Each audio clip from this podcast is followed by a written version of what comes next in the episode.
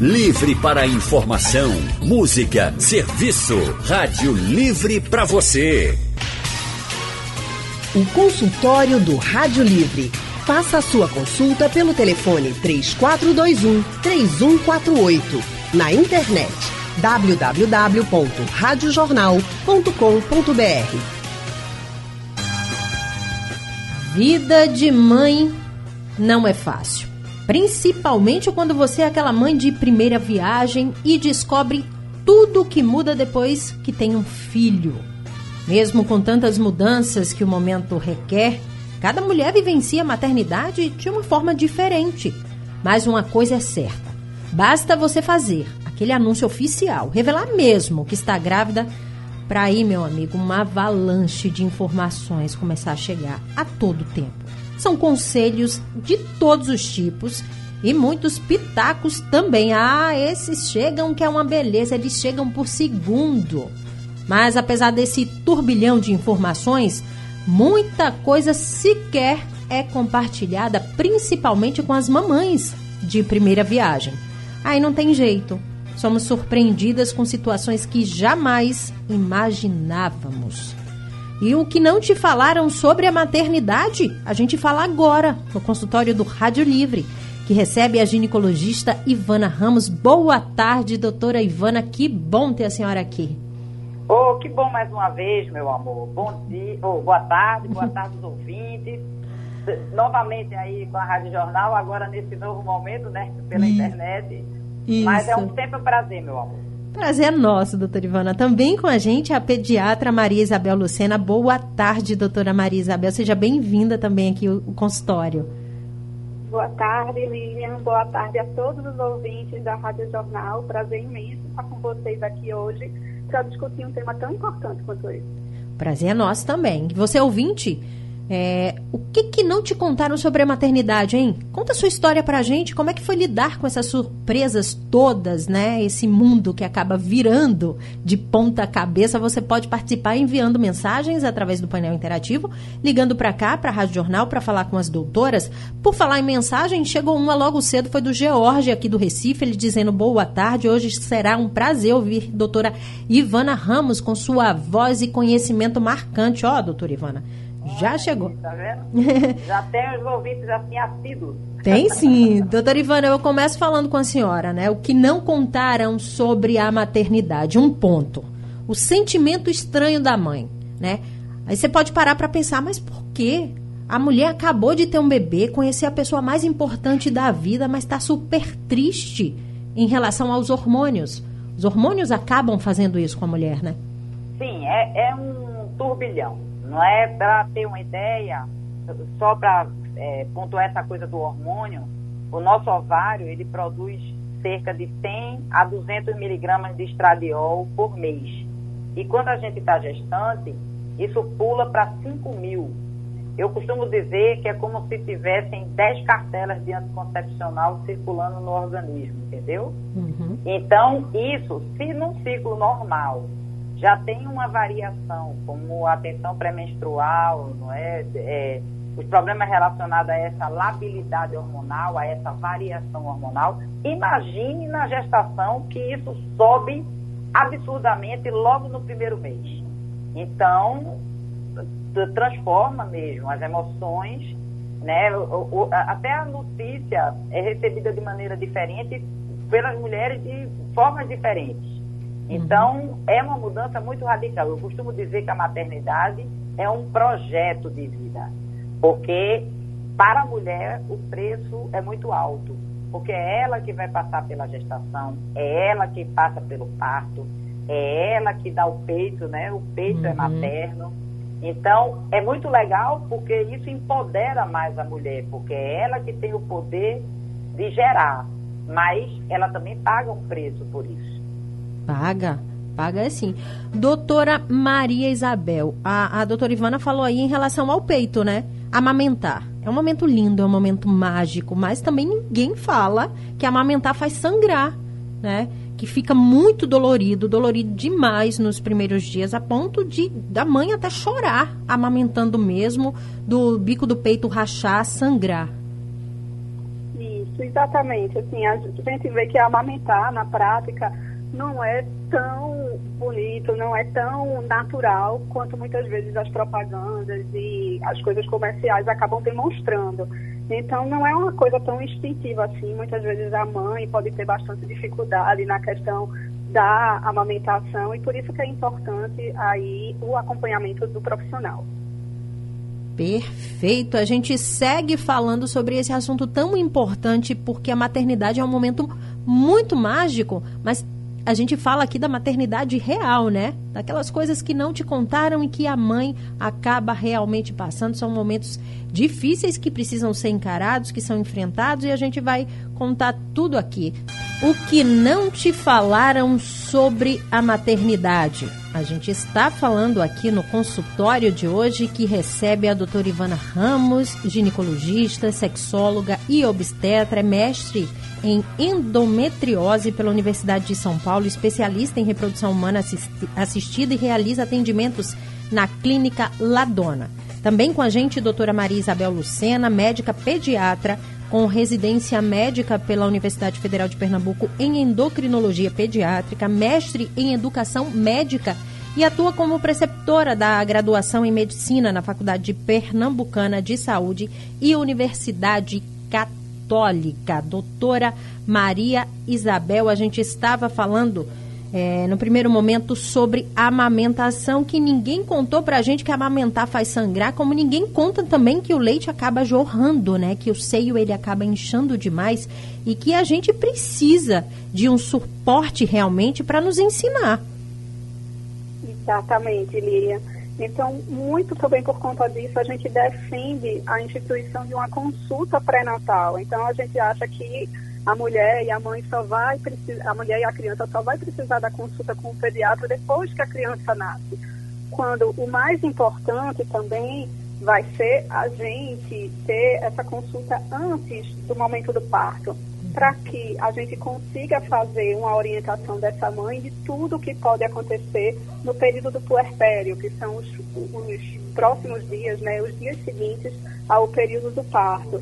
Então, durante essa consulta pré-natal, a gente vai orientar ela como é que deve acontecer a amamentação, a posição, a posição correta, a pega, como deve acontecer, e vai explicar tudo isso. Essa exceção de leite, que é comum acontecer, acontece por conta da influência de um hormônio, que a gente chama de ocitocina, que vai ser produzido a partir do momento que a criança suga o peito da mãe. Doutora Ivana, é, outro ponto também que não falaram pra gente, eu falo não falaram pra gente porque eu, eu sou mãe, né? Fui mãe de uhum. primeira viagem e é aquela sensação de impotência. Meu Deus, a gente fala tanto sobre a beleza da maternidade que realmente é a coisa mais incrível que uma mulher pode passar. Mas também esqueceram de falar a sensação de impotência a cada choro e a cada dor, né? A gente se sente as últimas ali das criaturas. É, exatamente. É, você agora me lembrou, Anne, né? Um abraço aí para ela, que é uma mamãe recente, Sim. né? Anne Barreto. É verdade. Na verdade, eu digo que o bebê é aquele brinquedo que, se você não gostar, não tem uma gavetinha para guardar. É. Você fica insegura mesmo, porque é uma nova vida que depende exclusivamente de você. Você observa na natureza que os animais nascem e já ficam em pezinho, já vão, já começam a andar, né? Já, é como se eles já tivessem uma certa autonomia. E nós, humanos, temos uma dependência completa tanto do ponto de vista físico como afetivo de nossas mães. Tanto é que no início da vida pode se formar todo um problema numa vida adulta, né? Uhum. Se essa criança não tiver esse afeto é, e a educação e a atenção necessária na primeira infância, a importância da primeira infância. E essa sensação de impotência é vivida por todas as mulheres, porque há uma mudança radical nos seus horários de sono, a casa muda os horários de alimentação, não é? O silêncio necessário, o ambiente necessário para essa criança.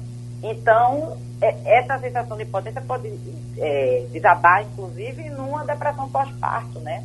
Vivida pela maioria das mulheres de uma maneira leve e que pode se agravar e precisar de medicação e de intervenção médica. Então eu digo sempre às minhas puérperas, né? Uhum. Que a puérpera é aquela paciente que acabou de ter bebê. Que não tentem ser super mulheres, né? É, é, é a mídia coloca que você tem que ser perfeita, né? Isso. Que tem que dar o peito nos momentos certos, é tudo muito lindo, é tudo muito colorido. Mas não é assim. Se nós no dia a dia tem uma criança já temos os nossos problemas, tem pessoas que têm dificuldade para dormir, tem pessoas que não se alimentam bem, tem pessoas que o intestino não funciona bem. Então imagina, além de tudo isso, da sua própria vida, você ter que dedicar uma grande parte do seu tempo àquele novo ser. Então, é, não se culpem, né? Eu digo sempre, vão vivendo o dia a dia que a gente vai aprendendo que o bebê o bebê termina falando com o olhar, uhum. né? É, é, observa, mas não se culpa, não se é, penitencie, né? Não fique procurando é, defeitos em você, porque as coisas vão acontecer de maneira natural, a natureza toma conta. E se precisar de ajuda, nós estamos aqui exatamente para dar esse suporte. É a maternidade real, né? tem que ser como ela é. exato, é. Do... Exato. Doutora tem Ivana. Tem que ser como ela é. Tem mensagem para a senhora aqui, ó. É o George, do Recife, ele diz: Boa tarde, doutora Ivana. Eu gostaria de parabenizar a senhora, toda a equipe da Ladona Medicina da Mulher, que nos recebe com todo amor e carinho na sua clínica. George Delgado, do Recife, mandando mensagem aqui através do nosso painel interativo, doutora Ivana. Oh, que coisa boa. Muito obrigada, querido. É sempre uma delícia quando a gente recebe esse tipo de notícia, né? É, sempre bom. Doutora Maria Isabel, doutora Ivana falou aí da questão de uma questão importante em relação ao sono. O nosso sono muda também quando o bebê chega, né? Porque a gente acompanha o sono do bebê. E eles acordam, minha Nossa Senhora, um reloginho. Exatamente. Nos primeiros meses de vida, o sono do bebê é bem irregular. Muito. Eles não reconhecem ainda o que é o dia, o que é a noite, então muitas vezes eles trocam um pelo outro. E isso acontece porque ainda vai haver um processo de amadurecimento do sistema nervoso central. Então, até que isso seja regularizado, o sono do bebê é bem curtinho, é mais superficial, ou seja, os despertares acontecem com a maior frequência. E eu sempre gosto de dizer que quando nasce uma criança, nasce uma mãe e nasce um pai também. Então, é tudo um processo de adaptação. Doutora, nasce toda uma rede de apoio também nesse processo, né? Exatamente. E aí a gente sempre gosta de envolver todo mundo que está dentro desse contexto familiar. Então, a tia, a cunhada, a madrinha, todo mundo tem que estar tá envolvido. Imagina também que para a avó também ela está começando a desempenhar um novo papel. Se a filha passou a ser mãe, a mãe daquela filha agora vai ser avó de um neto. Então, é muito importante a gente saber né, qual é o papel de cada um nessa rede de apoio, porque a gente sabe que muitas vezes os palpites, né, acaba ainda aumentando a ansiedade da mãe e interferindo no processo de bem-estar com a criança. Doutora Ivana, por que os pés das não só das gestantes, mas depois que ela tem é, é, o filho, acabam inchando muito, não só os pés, né? As pernas também, muitas que passam por uma cesariana. Isso também não contam não pra gente. É, isso é, é, eu sempre aviso. Engraçado é que essa é a primeira frase do meu sumário de alta. Quando eu vou dar alta da paciente, a primeira frase é: é normal o inchaço das pernas. Eu falo, doutora, que não contam a nossa rede de apoio, né? Porque quando a gente fala que, ó, tá grávida, todo mundo só fala da belezinha. Mas não diz, ó, você vai inchar, viu, minha filha? Se cuida aí. é verdade, Lilian. Isso é por conta dos analgésicos, meu amor. Hum. Os anti-inflamatórios, eles retêm muito líquido. É, porque eles têm uma filtração renal, né? Eles passam pelo rim. Então, toda a medicação que a gente faz no pós-operatório não é só no puerpério, não, tá? Não é só na cesariana, não. Uhum. Nas esterectomias, nas, nas cirurgias abdominais de uma maneira geral, as medicações que a gente faz retém muito líquido. Mas esse inchaço, quando suspende essa medicação em torno lá pelo décimo, décimo quinto dia, isso volta ao normal. Suspende as medicações, a filtragem volta ao normal e desincha. Isso também com a perda de peso, né? Uhum. Porque na amamentação, se ela for realmente exclusiva, ela ajuda a mulher a perder peso. Que esse é outro mito. Todo Sim. mundo quer voltar. Às vezes a pessoa nem vestia P e quer voltar a vestir P quando amamenta. É. Não, a perda de peso é desigual nas mulheres. Tem mulheres que perdem mais rápido, tem mulheres que perdem com menos velocidade. Tudo depende também do ganho de peso na gestação, porque tem mulheres que engordam 30, 35 quilos, então não é uma mágica. Não dá para perder tanto em 15 dias. Né? Então, algumas mulheres, inclusive, no puerpério, ficam às vezes com o mesmo peso de quando tiveram neném, uhum. da, do final da gestação. Mas isso vai se ajustando também com o tempo. O problema também, do, doutora Ivana, é que as mulheres elas acabam se comparando, né? E hoje com a rede social tá aí. Então, a ah, fulaninha teve filho, tem um mês, já tá com o corpo todo esbelto, a barriga tá toda chapada. Eu aqui tenho meu filho com dois meses, estou desse jeito. é, mas isso, olha, depende tanto do biotipo. Isso é, é, é uma questão muito mais ampla, né? Que é a questão da aceitação. Às vezes você é mais cheinha, o interessante é que minhas pacientes que são mais gordinhas, hum. é, na gravidez se cuidam mais, sabia? Do que hum. as magrinhas. É meio que assim, parece que algumas soltam mesmo as porteiras e começam a comer enlouquecidamente. Isso é lenda, viu, minha gente? Não tem que, porque está grávida, comer por dois. Isso não existe. Você tem que seguir uma dieta, procura uma nutricionista, procura um nutrólogo, procure alguém que te oriente para ter uma alimentação saudável, mas não precisa comer mais porque você está grávida. Né? Então, assim, o, a, vem a questão da emoção também, né? Porque as mulheres grávidas, é aquilo que a gente falou no começo, é, algumas desenvolvem um, um, pouco de depressão, algumas ah, ficam muito, muito ansiosas e aí detonam na refeição ou comem mais doce. Né? Então, tudo isso junto vai fazer com que você tenha um pré-natal tranquilo ou não.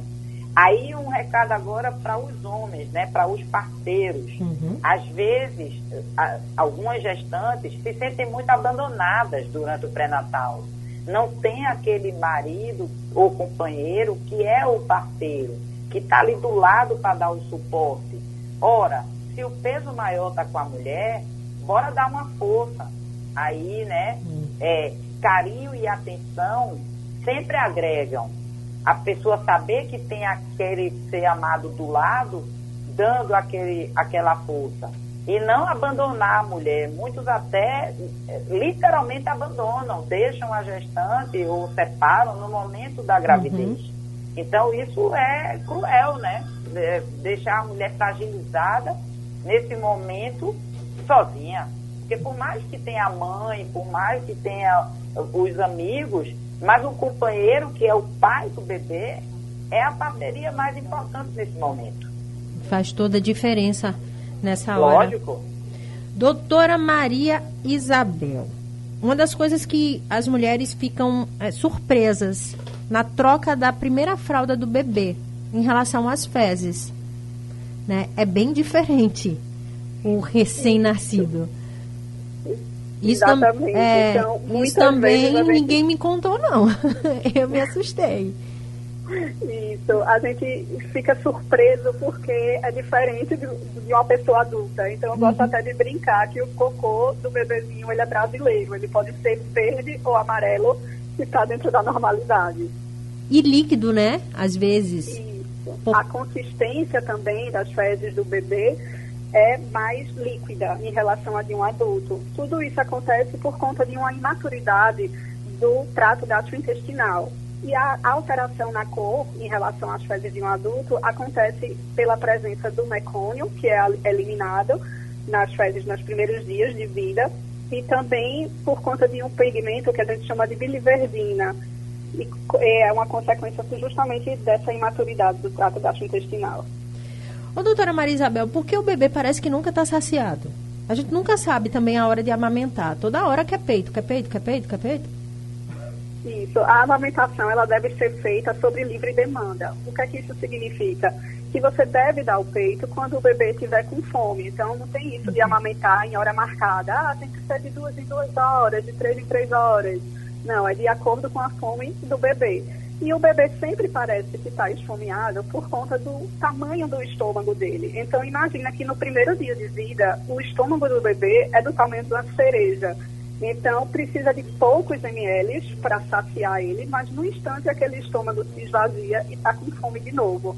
O bebê vai crescendo e depois vai ficando o estômago com um tamanho, por exemplo, de uma noz, uhum. depois do tamanho de uma ameixa, e por volta de um mês, o tamanho do estômago do bebê é do tamanho de um ovo. Então, pensa só, é, não precisa de muitos ml de leite para encher aquilo, mas aí, com pouco tempo, vai estar tá esvaziado e o bebê vai sentir fome de novo. Agora estou entendendo. Doutora Ivana, a doutora Maria Isabel falou que quando nasce um bebê, nasce uma mãe, mas nasce também um sentimento de culpa, né, quando nasce um filho. Então a mãe se sente culpada por tudo aquilo que acontece com a criança. É, exatamente. É o que, aquilo que eu estava te falando. Se acha responsável. Só que nós somos seres humanos e os seres humanos são imperfeitos. Uhum. A gente não vai saber tudo. Né? Até o, a, o filho adulto você, essa culpa vai levar você o resto da vida. Então, até as escolhas que esse filho vai fazer, você vai dizer: Meu Deus, será que foi porque eu dei um mês a menos de mamado que era para ter dado? Será que é porque eu voltei a trabalhar? Será que é porque. Só que assim, nasce uma mãe, mas a gente não pode esquecer que nós temos também a nossa individualidade. Eu digo sempre às novas mamães: olha, não esquece que você precisa dormir, que você precisa comer, que você precisa tomar banho. Sua vida não pode ser aniquilada porque nasceu aquele novo ser. Imagine então uma mãe que tem dois, três, quatro filhos ou gêmeos. Se com um filho você se sente assim, imagine gêmeos. Doutora, eu não, não quero nem pensar nem... nisso, viu? Entendeu? Então, assim, é, é preciso muito equilíbrio para que você consiga enfrentar esse primeiro momento. Mas passa. As Sim. coisas vão se ajustando. E aí, a outra questão é que é, quando esse bebezinho vai se adequando, o horário, como, como o Isabel falou, o horário de dormir, o horário da amamentação, entender o choro de sono, entender o choro. Por exemplo, às vezes, quando o bebê está no peito, ele está só pelo calor da mãe, ele não está com fome. Uhum. Pode parecer que está com fome, mas ele está só pelo calor da mãe. Né? Então, assim, e se você se estressar e quiser ser essa mulher maravilhosa, o leite vai embora. Uhum. Um dos maiores fatores para a mulher não conseguir amamentar é o estresse. Então, se você não dorme, se você não toma água, se você não se alimenta, se você fica 24 horas olhando para o seu bebê, você não vai conseguir. Uhum. Né? Então, esse equilíbrio é importante, porque vão ter vários momentos que você vai ter que ter essas pequenas rupturas. Por exemplo, você agora está conversando comigo e seu bebê está na sua casa. Uhum. Porque você precisa trabalhar. E isso não tem que gerar uma culpa. Porque você é uma profissional, você não é só mãe. Quando nasce a mãe, não aniquila o resto. Então vem um outro problema que eu enfrento aqui também, que é, por exemplo, quando a mulher, depois de ser mãe, esquece o parceiro. Sim. Aí chega aqui no consultório e faz assim: ah, doutora, pelo amor de Deus, eu não tenho mais interesse sexual, meu libido foi para o espaço, eu não tenho mais vontade de nada. Aí eu paro e digo assim: como é que está a sua rotina? A própria paciente vê que a rotina muda de uma forma, deixou de namorar, de dar aquela, de ter aquele momento de aconchego, né? Se anulou, né, doutora? Exatamente. Então, tem mulheres que se largam mesmo, uhum. é, largam a, a, parte assim, de, de se cuidar, né? esquecem o cabelo, esquecem a unha, é, a vaidade vai para o espaço. Fica com então, aquele não, cheiro de leite, né? né? Não pode ser assim. Mas assim, não, também não é para criar uma culpa porque tem que ser, sabe? É, uhum. é uma coisa que só a vivência, a experiência, e eu acho que é aí onde entra a tal da rede que você falou. Uhum. Aí é o afeto. Não é chegar e dizer assim, ô menina, tu tá parecendo uma doida, vai ajeitar esse cabelo, né? Uhum. A, a, mãe às vezes diz, uma tia diz, não é assim, é, minha filha, você tá precisando de ajuda? Você quer que eu te dê um, um suporte aqui? Né? Então, é, é, é, o vizinho, é a madrinha, é, é o marido. Ô, minha filha, fica tranquila, fa faz o seguinte, vai pro salão, deixa que eu cuide do bebê aqui um, um, o tempo que você estiver fora, uhum. né? Então, assim, tem Sim. que ter parceria, você sozinha não vai conseguir. É. E é importante também, né, doutora Maria Isabel, entender que a mãe está conhecendo aquele bebezinho, né? Ele acabou de chegar. Então você vai começar a identificar o que é que o bebê quer, são as reações dele, como ele vai se comportar naquele período ali.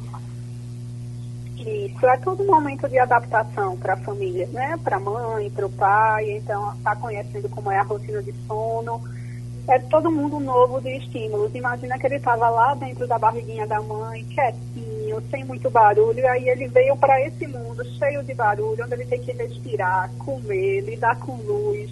Então, realmente, isso é muito estressante, não só para a família, mas também para o bebê que acaba de nascer. E é preciso ter essa rede de apoio consciente e orientada para saber lidar com toda essa situação. Doutora, tem outro ponto também que é o banho, né? A senhora falou aí comer, se adaptar, dar um banho. Também ninguém conta que dar um banho no pequenininho ali é desafiador. A gente acha que vai machucar, que vai quebrar, porque ele é tão pequenininho. Exatamente. Então, assim, cada família faz de um jeitinho né? A gente fica com medo que o bebê é todo molezinho no início, ainda não sustenta a cabeça, não sustenta tronco, fica com dúvida na temperatura da água, que não pode ser muito fria, não pode ser muito quente. Mas hoje em dia a gente tem muita, muitos instrumentos que facilitam, né? Tem banheira que tem um maior apoio, tem umas boiazinhas que pode colocar para segurar o pescoço, segurar o tronco tem banheiro até que já vem com o termômetro para saber a temperatura da água. Sim. E tem aquelas famílias que preferem dar banho no bebezinho no próprio chuveiro. E cada família vai se adaptar do jeito que for melhor para ela. Doutora, eu vou confessar aqui, eu morria de medo. O primeiro banho que eu dei na minha filha, eu saí com a coluna toda arrebentada toda dolorida. Eu disse, meu Deus do céu, foi o pior banho que ela tomou na vida dela, eu tenho certeza. Mas depois eu peguei o jeito. Peguei a, a manha e foi. Tava... tá tudo certo. Doutora Ivana, outro ponto complicadíssimo, a senhora falou aí de tempo também, é ir ao banheiro, né? A Exato. mulher tem que sair correndo, vai pro banheiro, corre, é o bebê chorando, você volta, toma um banho rápido, aquele banho que a mãe só vai tomar um banho certo mesmo depois de meses. O bebê chorando, é quando tá no berço, e quando estiver andando, que vai atrás. Então. E quando tá falando que fica mãe, mãe. é, exatamente. Não é à toa que uma das primeiras palavras é mamãe, né? Então. Agora, doutora, só, só para a gente é, é, deixar a, a, as mamães de, de primeira viagem é, bem conscientes em relação a isso, né?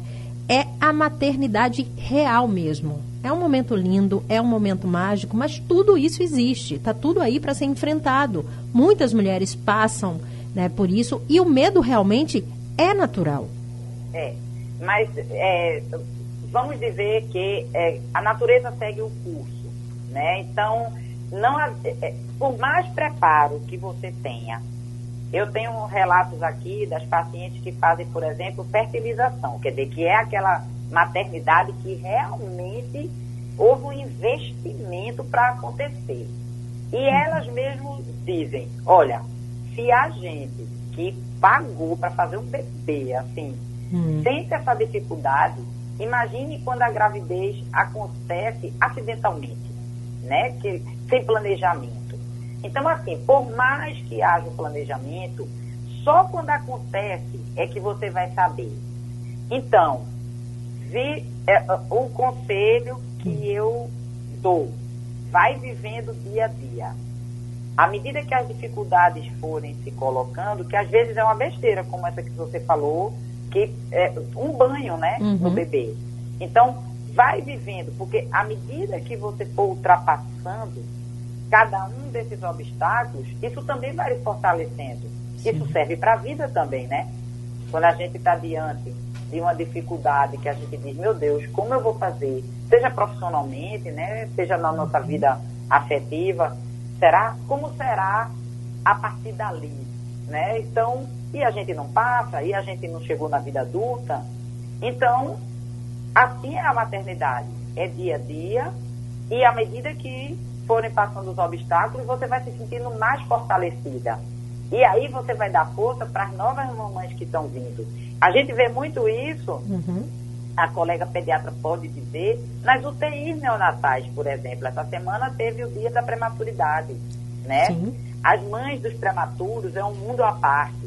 É, as mamães que vão entrando vão encontrando aquelas mamães que já estão ali naquela UTI por mais dias, que são mais veteranas, e uma vai orientando a outra, né? O bebê tem uma infecção, aí aquela mãe que o bebê já saiu da infecção diz, ó, oh, mas vai passar, é tantos dias antibiótico, daqui a pouco tá bem. E uma vai dando força à outra. Então, uhum. é, é uma rede que eh, todo mundo vai passar e vai conseguir. Eu, digo, eu digo o seguinte, se Sim. não fosse assim, as crianças não se criavam, né? Não é, cresciam. É verdade, doutora. E assim a gente vive o momento. Tem que ser assim mesmo, um dia de cada vez, aprendendo, trocando experiências, informações e a gente vai seguindo. Doutora Ivana, gostaria de agradecer demais a participação da senhora. Muito obrigada oh. mesmo, excelente tarde. Muito obrigada, Lilian. Eu que agradeço por essa oportunidade e por conversar mais uma vez com os ouvintes. É sempre muito bom. Doutora Maria Isabel Lucena, muito obrigada também pela participação, doutora. Obrigada, Lilian. Sempre um prazer estar aqui com vocês, falando com os ouvintes, né? E o que precisar, eu estou por aqui. Prazer é nosso, doutora. A honra é toda nossa aqui. Muito obrigada mesmo. Excelente tarde. O rádio, esse foi o nosso consultório de hoje. Daqui a pouquinho, se você perdeu alguma partezinha, algum trecho dele, ele vai estar disponível no site da Rádio Jornal e também fica como podcast. Aí você pode compartilhar, ouvir quantas vezes quiser e a hora que você quiser. Esse foi o Rádio Livre de hoje. A gente volta amanhã, às duas da tarde, com muita informação e prestação de serviço sempre. A produção é de Gabriela Bento, no site da Rádio Jornal, Isis Lima e Urineri, trabalhos técnicos de Edilson Lima e nosso gigante Big Alves. No apoio Valmelo, editora executiva de Ana Moura, direção de jornalismo é de Mônica Carvalho. Sugestão ou comentário sobre o programa que você acaba de ouvir, envie para o e-mail ouvinte@radiojornal.com.br ou para o endereço Rua do Lima 250, Santo Amaro, Recife, Pernambuco.